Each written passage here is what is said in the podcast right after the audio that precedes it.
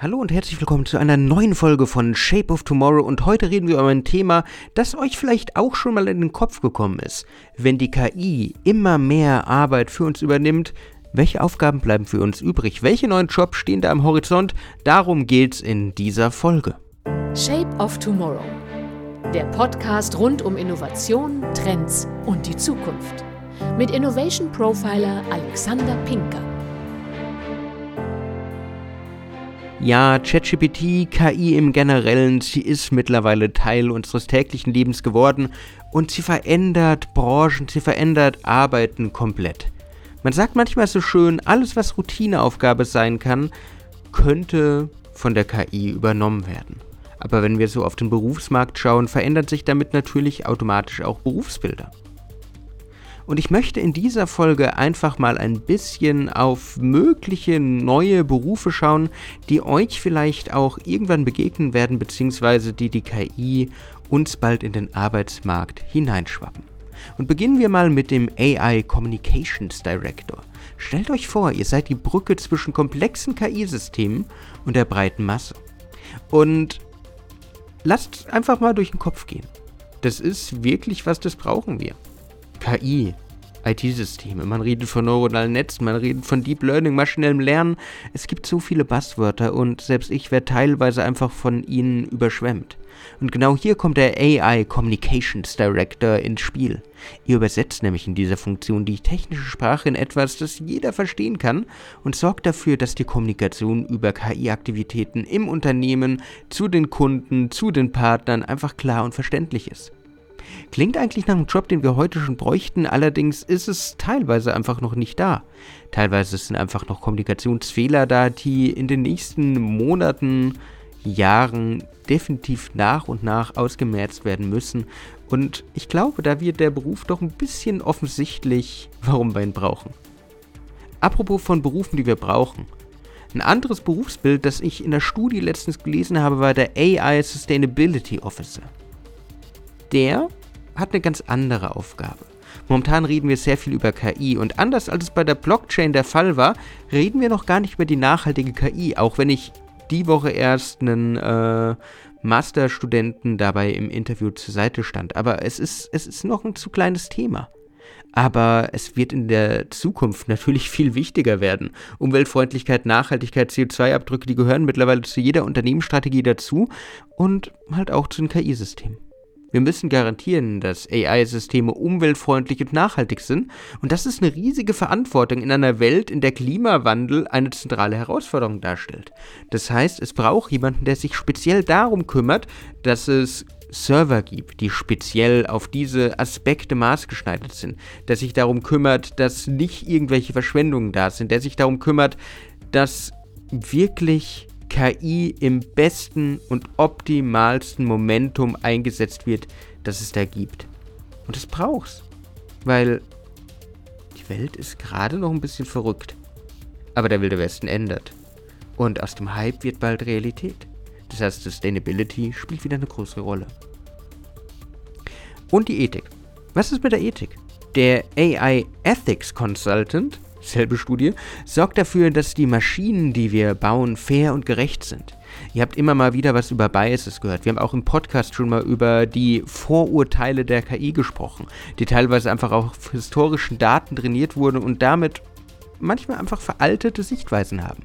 Aber in einer Welt, in der Algorithmen darüber entscheiden können, wer einen Job bekommt oder welcher Nachrichtenartikel den Leuten gezeigt wird, ist dieser Beruf, der da biasfrei vorurteilsfrei, ethisch korrekt arbeitet, hochrelevant. Weil der kann hier echt den Unterschied ausmachen zwischen einem System, das uns hilft und einem System, das voller Fehler ist. Aber es geht nicht nur um die großen, großen Fragen dieser Welt, sei es jetzt Klimawandel oder auch Ethik. Es geht natürlich auch um euch. Es geht um uns. Es geht um unsere Nutzererfahrung. Es wird einen eigenen UX-Beruf in Zukunft geben, den AI User Experience Designer. ChatGPT in aller Ehre, aber einen Prompt zu schreiben, das ist teilweise immer noch Kunst, Gott sei Dank. Äh, weil sonst bräuchtet ihr mich vielleicht ein bisschen weniger, aber es ist nicht nutzerfreundlich. Die Schnittstellen, die Erfahrungen, wie wir mit AI-Systemen kommunizieren, die müssen intuitiver werden, die müssen angenehmer werden. Man sieht es teilweise ja schon äh, dabei, wie Firefly als Adobes Bild-KI funktioniert, dass ich gar nicht mehr prompten muss, sondern Filter und Knöpfe habe, die ich drücken kann, um das beste Ergebnis rauszubekommen. Aber die AI User Experience Designers sind genau diese unsichtbaren Künstler, die die KI überhaupt erst für unseren täglichen Alltag möglich machen. Naja, und dann werden wir noch so ein bisschen die Gesundheit im Blick behalten müssen. Nicht mal nur unsere, weil auch da gibt es viele Berufe. Es gibt sowas wie einen AI Healthcare Consultant, der KI in Gesundheits- und Pflegeeinrichtungen integriert, der da mit Robotik arbeitet und so weiter. Über den rede ich gar nicht, sondern die Gesundheit des Systems. Es muss ja jemanden geben, der sich mit den Risiken beschäftigt, wenn alles schief geht, der echte Notfallpläne erstellt, wenn das KI-System ausfällt, das vielleicht die komplette äh, Industrie steuert, die Industrieanlage steuert oder das wir einfach für unseren täglichen Alltag brauchen oder unser Haus steuert. Es braucht also diesen AI Disaster Recovery Specialist, der sich wirklich wie so ein Feuerwehrmann darum kümmert, dass die Welt die aus Daten besteht, aus Algorithmen besteht, auch funktioniert, wenn es mal einen Fehler gibt. Dann brauchen wir den AI Content Creator, den Geschichtenerzähler, den Kreativen, der die Inhalte für die KI-Plattformen entwirft, der aus den KI-Plattformen neue Inhalte produziert, der sowas wie virtuelle Influencer zum Leben erweckt, der die perfekte Harmonie zwischen der Kreativität des Menschen und der Effizienz der Maschine herstellt. Aber wo arbeiten Menschen und Maschinen jetzt zusammen?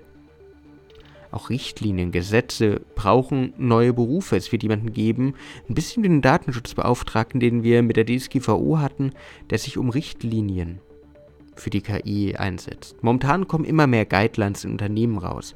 Gott sei Dank muss ich sagen, aber die sind alle noch ein bisschen, naja, sie kratzen an der Oberfläche mit sowas wie dem AI-Act der EU, der ein bisschen mehr Regelung reinbringt, der aber auch ein bisschen mehr Verwirrung reinbringt müssen wir natürlich die Richtliniengesetze anpassen. Jemand, der darauf aufpasst, der AI Policy Advocate, er ist ein bisschen so was wie der Wächter. Der Wächter, der sicherstellt, dass unsere KI-Zukunft sicher und gerecht ist. Und zwar sicher nicht nur wie der Krisenmanager, sicher und gerecht nicht nur wie der Ethiker, sondern auch gesetzlich sicher dass wir auch für Notfälle, die vielleicht menschengemacht sind, gut vorgesorgt haben.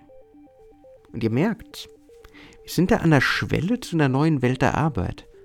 Und es gibt 35 Milliarden gefühlt mehr Berufe, die man sich da anschauen könnte. Aber wenn ihr euch einfach mal nur die anschaut, die wir uns gerade mal angeschaut haben, wird schnell klar, ja, es werden vielleicht Berufe wegautomatisiert. Es werden vielleicht Berufe verschwinden, weil sie sie vielleicht nicht mehr braucht aber es werden auch neue entstehen. Natürlich welche, bei denen ich sehr viel Verständnis für die Maschine brauche, aber auch welche, wo ich einfach menschlich sein muss. Was wir heute besprochen haben, war ein Vorgeschmack auf das, was möglich ist, wenn Mensch und Maschine Hand in Hand arbeiten. Und ich hoffe, dass diese Episode euch ein bisschen inspiriert hat, die Arbeitswelt ein bisschen anders zu betrachten, ein bisschen anders zu definieren. Und das war es auch wieder mit Shape of Tomorrow für diese Woche. Wenn ihr weitere Berufsbilder gerne in einer späteren Folge nochmal erfahren möchtet, schreibt mir gerne, lasst es mich wissen. Dann freue ich mich natürlich auf ein paar andere Sachen einzugehen, die meiner Meinung nach oder auch der Meinung der akademischen Gesellschaft, wenn wir das mal so formulieren wollen, äh, nach demnächst auf uns zukommen. Sonst wünsche ich euch jetzt erstmal, weil wir uns nicht mehr vorher hören, ein besinnliches Weihnachtsfest hoffentlich ein paar ruhige Tage bei euren Liebsten, bei eurer Familie. Wenn ihr alleine seid, lasst es euch einfach gut gehen, passt auf euch auf, genießt die ruhige Zeit, geht spazieren und nehmt euch einfach Zeit für euch. Wir hören uns in der nächsten Woche wieder. Wenn euch die Folge gefallen hat, würde ich mich natürlich freuen, wenn ihr mir folgt, wenn ihr mir ein Like da lasst. Sonst bis nach Weihnachten, schöne Zeit, bis dann und ciao, ciao. Shape of Tomorrow. Der Podcast rund um Innovation, Trends und die Zukunft. Mit Innovation Profiler Alexander Pinker.